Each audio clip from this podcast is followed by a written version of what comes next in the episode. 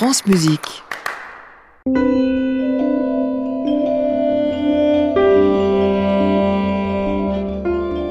Bonsoir à tous, bonsoir Rodolphe. Bonsoir Émilie, nous sommes ensemble jusqu'à 22h avec de l'amusement, de l'énergie et d'ailleurs en voici tout de suite.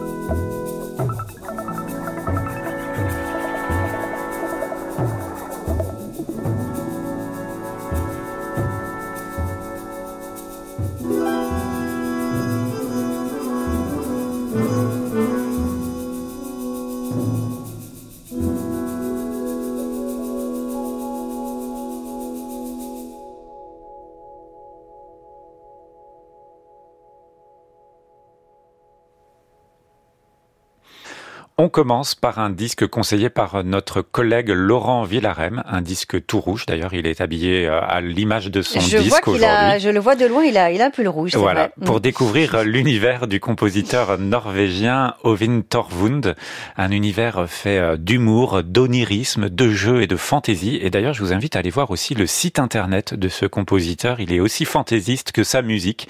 Un compositeur donc qui a étudié à Oslo, à Berlin, et qui a joué de la guitare euh, dans des groupes de rock, d'improvisation, et ça s'entend dans sa musique, puisque sa musique est faite d'une sorte d'assemblage de matériaux disparates, des attitudes incohérentes, nous dit-il, des sons du rock ou de la vie quotidienne. Et il dit aussi que le sérieux du contrepoint peut être synonyme d'humour. Et il aime bien citer Iggy Pop, La forêt de néon et ma maison. Alors, vous allez entendre une musique qui sonne telle qu'elle doit être aujourd'hui, c'est-à-dire une musique de notre époque avec un poème symphonique. Alors pourtant, c'est marrant parce qu'un titre comme ça, on pourrait se dire que ça fait référence au passé, mais pas du tout. Et il parle d'un kitsch futuriste. C'est la musique d'Ovin Torvund. Ici, c'est l'Orchestre Philharmonique d'Oslo sous la direction d'Olari Eltz.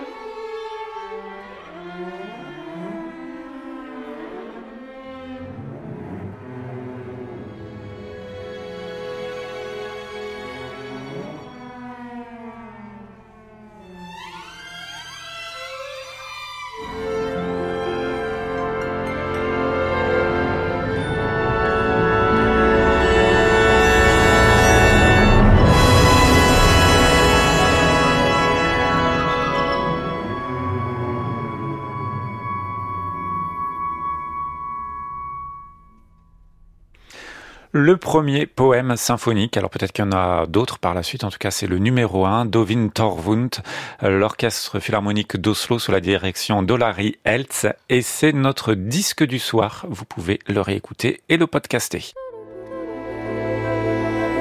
France Musique, en piste contemporain, Émilie Munera, Rodolphe Bruno Boulmier. Et de la Norvège, je vous propose d'aller en Finlande. Bah, pas très loin. Non, effectivement. Avec une compositrice née en 1985 qui s'appelle Utti Tarkiainen. Elle a été formée à l'Académie Sibelius d'Helsinki, à Miami, à Londres et l'orchestre de la radio finlandaise nous fait découvrir quatre partitions symphoniques et concertantes. Je vous ferai d'ailleurs certainement réécouter un autre extrait de ce disque parce que c'est un univers Ça vous a plu? vraiment oui très très envoûtant, très riche au niveau de la, de la texture orchestrale. Et aujourd'hui, on va écouter Midnight Sun Variations. Alors c'est une pièce commandée par la BBC en 2019, les variations du soleil de minuit. Est-ce que vous êtes déjà allé euh, dans, dans le nord quand le soleil ne se couche pas? Non, non, mais ça doit être très impressionnant. Voilà, et c'est en fait ce phénomène qui se produit durant les mois d'été au nord du cercle arctique, en Laponie, où la compositrice justement a grandi, donc le soleil ne se couche pas. Et voilà ce qu'elle nous dit. Mon premier enfant est né précisément lors d'une telle nuit, alors que la dernière journée chaude de l'été cédait sa place à une aube enveloppée de brume automnale, effaçant en un clin d'œil toute une saison. Midnight Sun Variation parle de l'ouverture du corps d'une femme qui accueille une vie, de l'accouchement et de la séparation de la femme et de l'enfant qu'elle a porté, chacun retrouvant son identité. Je ne sais pas si vous allez entendre tout ça dans cette musique, mais en tout cas, c'est une très belle œuvre de Uti Tarkiainen.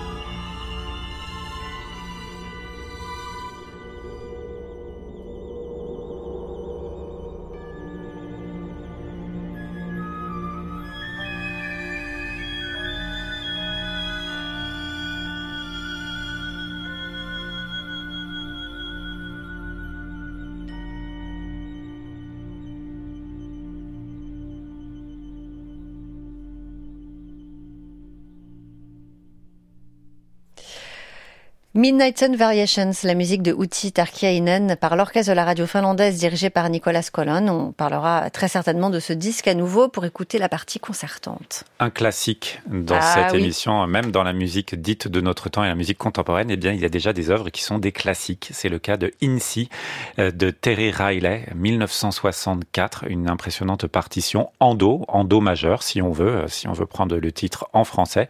Alors, vous connaissez sans doute le concept de cette partition.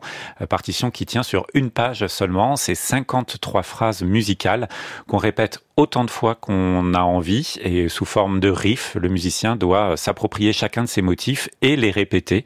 Ce qui fait qu'évidemment c'est une partition à durée variable, ça va entre 45 minutes jusqu'à 1h30 de musique selon euh, le choix des musiciens, selon les groupes, selon l'envie aussi d'en faire un minimalisme à tel point il peut être répétitif jusqu'à l'obsession.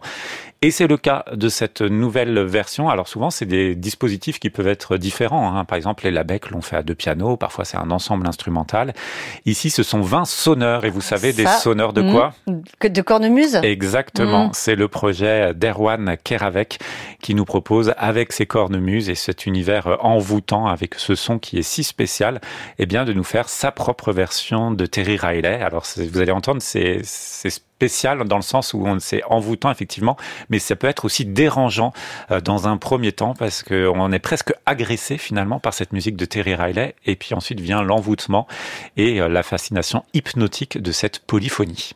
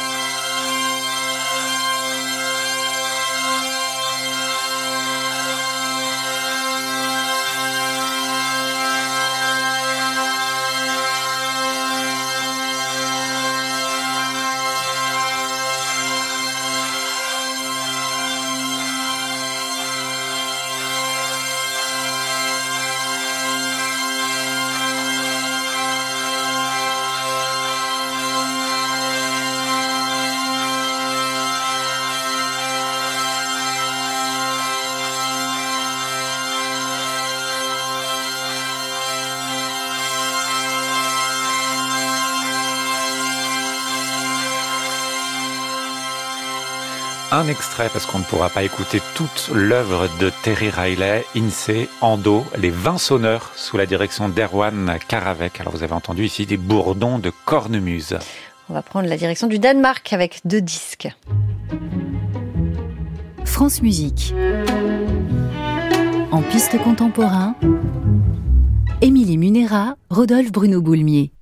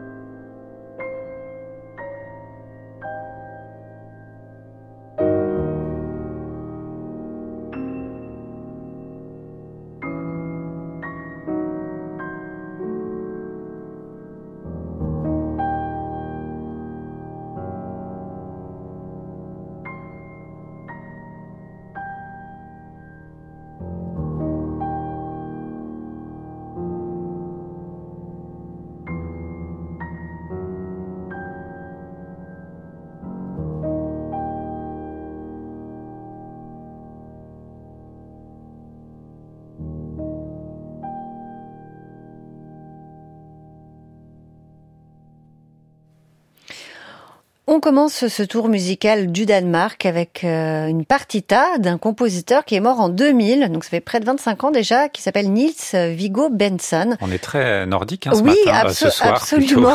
entre, enfin, on ne sait plus s'il fait encore jour entre le Danemark, la Finlande et la Norvège. C'est ça, mais ça c'est le soleil euh, qui ne se couche pas, hein, qui vous a inspiré. Alors je ne sais pas si euh, vous avez déjà entendu parler de ce Nils Viggo Benson. Alors c'était une véritable star dans son pays. Il était très souvent invité dans les médias, notamment dans les émissions de télévision, parce qu'il avait une personnalité très fantasque, donc ça plaisait évidemment au plus grand nombre.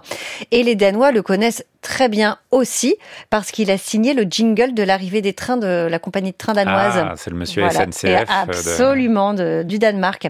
Et c'était un immense virtuose du piano. Il a laissé beaucoup de disques en tant qu'interprète et c'était aussi et surtout un très grand improvisateur. C'est vraiment dans la tradition des virtuoses improvisateurs de l'époque. Alors voilà ce qu'il disait. La seule chose que je puisse faire, c'est de poser mes mains sur le clavier de la manière qui me semble la plus appropriée et ensuite je regarde mes mains bouger. Je fais confiance à mes mains pour ah, faire ce qu'il faut. Une méthode de composition originale. Alors, Faudra essayer. Le cerveau est également impliqué, mais je ne peux pas réfléchir à ce que je fais. Pour moi, il n'y a pas de différence entre la composition et l'improvisation. J'ai essayé, oui. Ah, j'ai raté. Ah, c'était pas aussi beau. non, c'était pas aussi beau.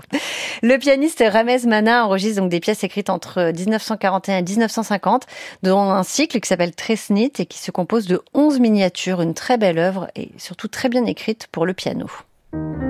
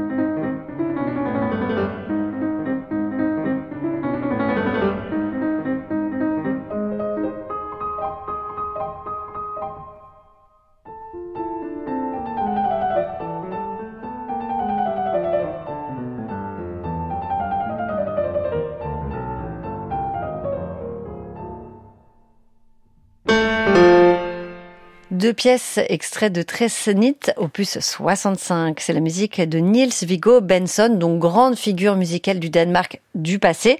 Et on va euh, finir avec la jeune génération et Mette Nielsen, qui est née en 1985, qui a débuté la musique à 6 ans avec l'accordéon. Non, ah. J'ai cherché. Hein. C'est pas une Nilsson alors. J'ai pas trouvé de lien avec euh, le compositeur. Elle a commencé euh, à composer avant ses 10 ans et elle est passionnée par le travail sur la voix. Elle fait partie d'un ensemble vocal bulgare, nous dit-on. Et là, il n'y a pas de production vocale sur ce disque, mais une production instrumentale de musique de chambre pour quatuor à cordes et ou clarinette. C'est une œuvre, nous dit-on, qui est en constante évolution parce que la partition n'est pas figée, donc la compositrice peut très bien, pendant la performance, venir murmurer à l'oreille des interprètes pour leur donner une nouvelle direction. Vraiment, on a des ah bah techniques de composition au Danemark. voilà. Elle a écrit une trilogie qu'elle a baptisée Alone, Apart and Together. Et Alone, donc, c'est la clarinette basse qui est seule. Apart, c'est le quatuor qui est seul. Et Together, donc évidemment, quatuor plus clarinette. Un univers assez minimaliste qui ne se dévoile pas facilement. Faut se laisser porter par cette musique. Et on va donc en écouter un extrait.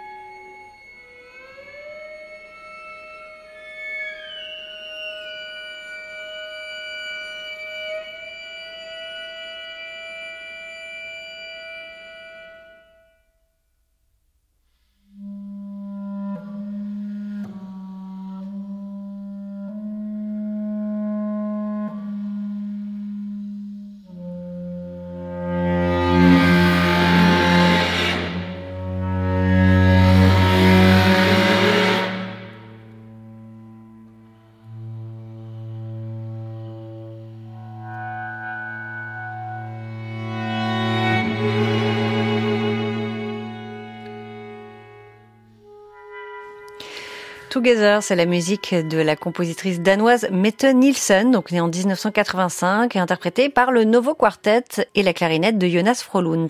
Et voici le journal de la création de Laurent Villarem. Bonsoir, Laurent. Bonsoir Émilie, bonsoir Rodolphe. Il était une fois... Attendez, non, excusez-moi, je prends ma voix de conteur. Ah. Il était une fois ah, bien, bien. une petite sirène qui rencontre un beau jeune homme sur un bateau. Elle tombe amoureuse de lui et souhaite quitter le monde de la mer pour celui des humains.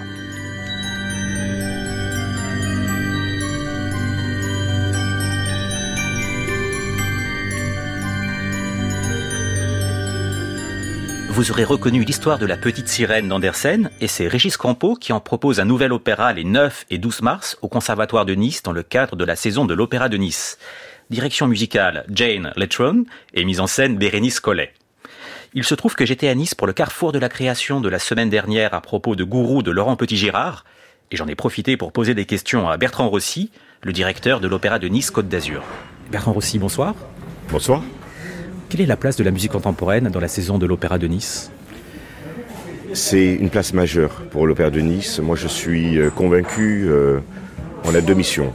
Il faut euh, faire vivre le répertoire d'art lyrique qui date de quatre siècles, mais on doit aussi enrichir le répertoire du XXIe siècle. Ici, on doit toucher un nouveau public, ce qui est la mission de l'Opéra de Nice, et un petit peu l'ADN de mon projet, eh c'est de faire des créations. Euh, des créations qui restent euh, accessibles, ça c'est très important, et euh, de chercher un nouveau public justement qui va nous permettre eh bien, de faire vivre ce répertoire. L'Opéra de Nice crée cette semaine La Petite Sirène de Régis Campo, et La Petite Sirène de Régis Campo vous est dédiée à vous, Bertrand Rossi? Oui, c'est vrai que c'est vraiment un honneur. Régis Campo est un ami de longue date. J'avais déjà créé dans mon ancien théâtre à l'Opéra National du Rhin il y a quelques années Quai West, et j'avais envie de confier euh, voilà, un nouvel opéra euh, à Régis qui fasse écho à Rusalka, qui a été euh, programmé dans le cadre ben, de cette saison, là il y a un mois à l'Opéra de Nice.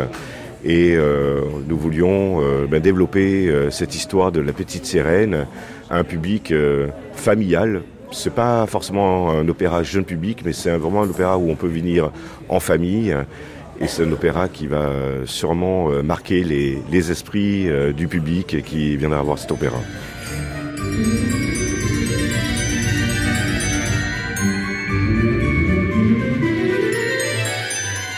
Création au Conservatoire de Nice les 9 et 12 mars de La Petite Sirène de Régis Campo.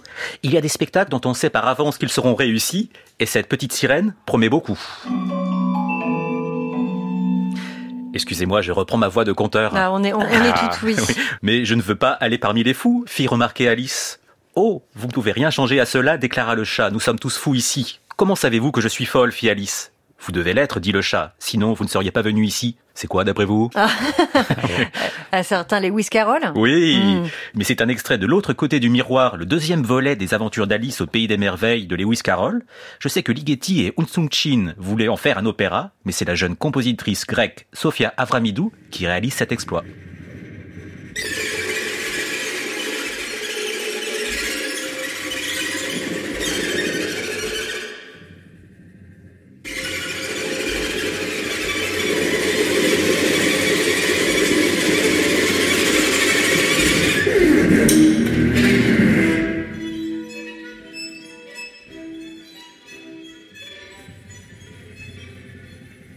Nous écoutions un extrait de What Can That Be But My Apple Tree, une pièce magnifique de Sofia Avramidou que personnellement j'ai entendue au festival Nouveaux Horizons d'Aix-en-Provence. La compositrice grecque est fascinée par l'univers des contes et elle le montre une nouvelle fois avec la création le 10 mars au studio de la Philharmonie d'Alice et le Miroir. C'est sur un livret de Mélanie Lemoine, une mise en scène d'Aurélie Hubot, avec la soprano Mathilde Barthélémy, les solistes de l'ensemble intercontemporain, et il y a des marionnettes. Sophia Avramidou, en quoi les contes vous inspirent-ils? Ma grande passion en tant que compositrice, c'est la thématique du conte fait, du mythe, de l'extraordinaire. Et lorsque l'ensemble intercontemporain et la Philharmonie de Paris m'a proposé Alice, je choisis immédiatement le deuxième livre de Carole, car il aborde des sujets essentiels, très actuels, qui inspirent directement ma musique. Dans cet ouvrage, Alice fait tout pour devenir reine. Et on oublie même son propre nom. Ainsi, Carole souligne une dimension psychanalytique pour traiter des questions telles que l'identité, le besoin de reconnaissance, le pouvoir, la peur permanente face à l'échec et l'anxiété, l'acceptation sociale. Comment écrit-on une œuvre pour les enfants? Je pense qu'un public d'enfants est beaucoup plus ouvert à la communication avec un monde magique fantastique, tantôt féerique, tantôt absurde, pas nécessairement beau d'ailleurs, mais avec plein de contrastes. La puissance euh, du message littéraire de Carole était censée être attendue par les adultes pour offrir aux enfants une possibilité d'écoute et de résonance de leur propre univers fantastique. Je pense que la dimension théâtrale de l'opéra permet aux textures composites de tisser le lien entre la musique et la littérature.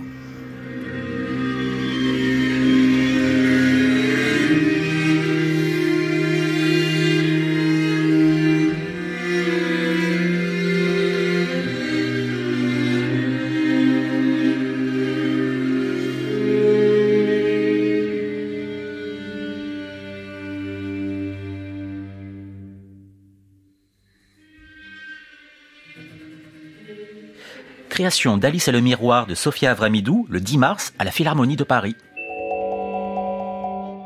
L'actualité est bien faite puisque figurez-vous, le jeudi 7 mars, le musée Guimet dans le 16e arrondissement de Paris présente un concert autour du conte, le dit du Kenji. Vous savez comment ça se dit Oui, ça paraît très bien comme ça. Un conte mm. majeur de la littérature japonaise du XIe siècle. C'est l'ensemble Kern qui est à l'origine de ce beau projet, avec des pièces de Jérôme Combier, Misato Mochizuki, Tai Fujikura et deux créations, la première de Kenta Onoda et la deuxième par Aurélien Dumont. Aurélien Dumont propose donc une pièce La Lune s'éteindra-t-elle pour soprano, clarinette, accordéon microtonal, chaud, vous savez l'orgue à bouche traditionnel japonais, violoncelle et petit dispositif électronique. J'ai tout d'abord demandé à Aurélien Dumont comment les contes vous inspiraient. J'aime à penser que la musique contemporaine est l'une des plus belles musiques du monde parce qu'elle a la musique où tout peut arriver. Et il me semble que dans les contes, euh, cet espace lié à la surprise est également très présent, tout en y incluant une dimension liée aux universaux sur laquelle j'ai moi-même pu travailler. Je prendrai par exemple le conte japonais Adachi Gahara, qui est le point de départ pour mon opéra de chambre Himitsu no Neya. Et dans ce conte, en fait, euh, des moines en pèlerinage demandent l'abri à une vieille dame qui vit en ermite dans la montagne. Elle leur interdit l'accès à une chambre alors qu'elle part chercher du bois pour alimenter du feu. Bien entendu, cette interdiction euh, ne serait pas euh, respectée et le plus jeune moine euh, va ouvrir la porte de la chambre et découvrira que elle est remplie d'ossements humains. Il en déduit donc que l'habitante des lieux est une sorcière qui dévore ses hôtes. Donc ce conte traditionnel japonais n'est pas sans rappeler notre célèbre barbe bleue. Et c'est vraiment ça qui m'inspire dans le conte, c'est cet écart subtil entre l'espace de tous les possibles, l'espace de toutes les surprises et la recherche d'universaux. Aurélien Dumont, comment le dit du Kenji vous a-t-il inspiré dans la pièce créée par l'ensemble Kern Alors pour cette nouvelle œuvre, j'ai voulu me centrer principalement sur le quatrième chapitre du dit du Genji, qui relate des faits assez tragiques et où c'est l'un des rares moments dans le roman où figure du surnaturel. Donc le Genji va tomber amoureux dans ce chapitre d'une jeune femme qui s'appelle Yugao, qui est de moindres conditions que lui, et il va l'emmener un soir avec sa suivante dans une maison éloignée pour fuir les regards et les quartiers de la ville. Euh, mais dans la nuit, la jeune Yugao va être terrassée par un spectre qui a l'apparence d'un fantôme de femme qui lui jalouse sa relation. Donc j'ai voulu, euh, dans ma pièce, proposer musicalement et littérairement trois points de vue de ces faits qui seraient racontés sous forme de trois lettres adressées au Genji. La première par Yugao, euh, la deuxième par Yukon, qui est sa suivante, et la troisième par le spectre. Afin de figurer aussi le côté euh, surnaturel de la trame narrative, j'ai choisi de diffuser des sons de Kutsu à l'intérieur de l'accordéon. Le Kutsu, littéralement caverne du kotodo, c'est une sorte de petit puits qui fait résonner les gouttes d'eau qui y tombent et qu'on trouve très fréquemment dans les jardins japonais.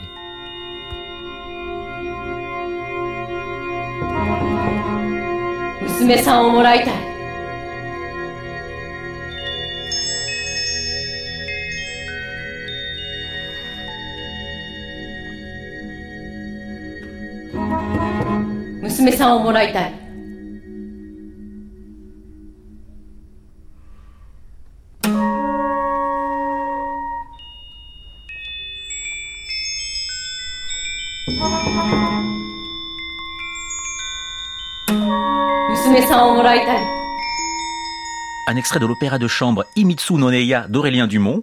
Je rappelle la création de La Lune s'éteindra-t-elle par l'ensemble Kern ce jeudi au musée Guimet de Paris. On termine le journal par un conte que je me fais à moi-même. Je me raconte des histoires. Ah, bah, on n'est jamais bien. mieux servi par soi-même. Ouais. Alors, le London Symphony Orchestra, dirigé par Simon Rattle, propose le 9 mars à la Philharmonie de Paris la création française de la nouvelle pièce de John Adams, Frenzy. Alors j'avoue, vous m'auriez dit il y a 15 ans la création d'une nouvelle œuvre de John Adams, j'aurais sauté de joie sur mon siège, mais ça fait assez longtemps que la musique du compositeur américain a un peu perdu de son fun et de son piquant. Ah, vous êtes sévère là quand même, Laurent. Bon, avec Frenzy, créé donc ce samedi, on peut espérer un sursaut d'inspiration? Oui. Ok. On termine ce journal avec l'une des œuvres pour orchestre vraiment enthousiasmantes de John Adams, Guide for Strange Places, qui date de 2001.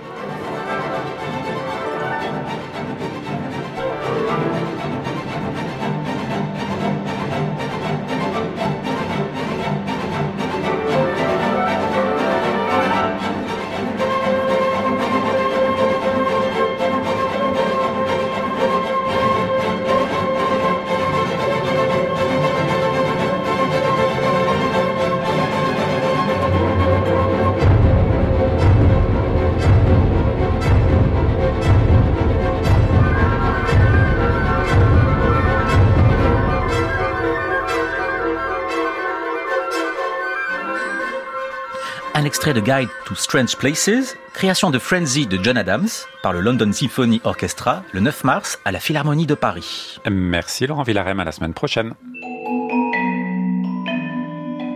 Et merci à Fanny Constant qui a réalisé cette émission avec Stéphane Poitvin et Colline Redon.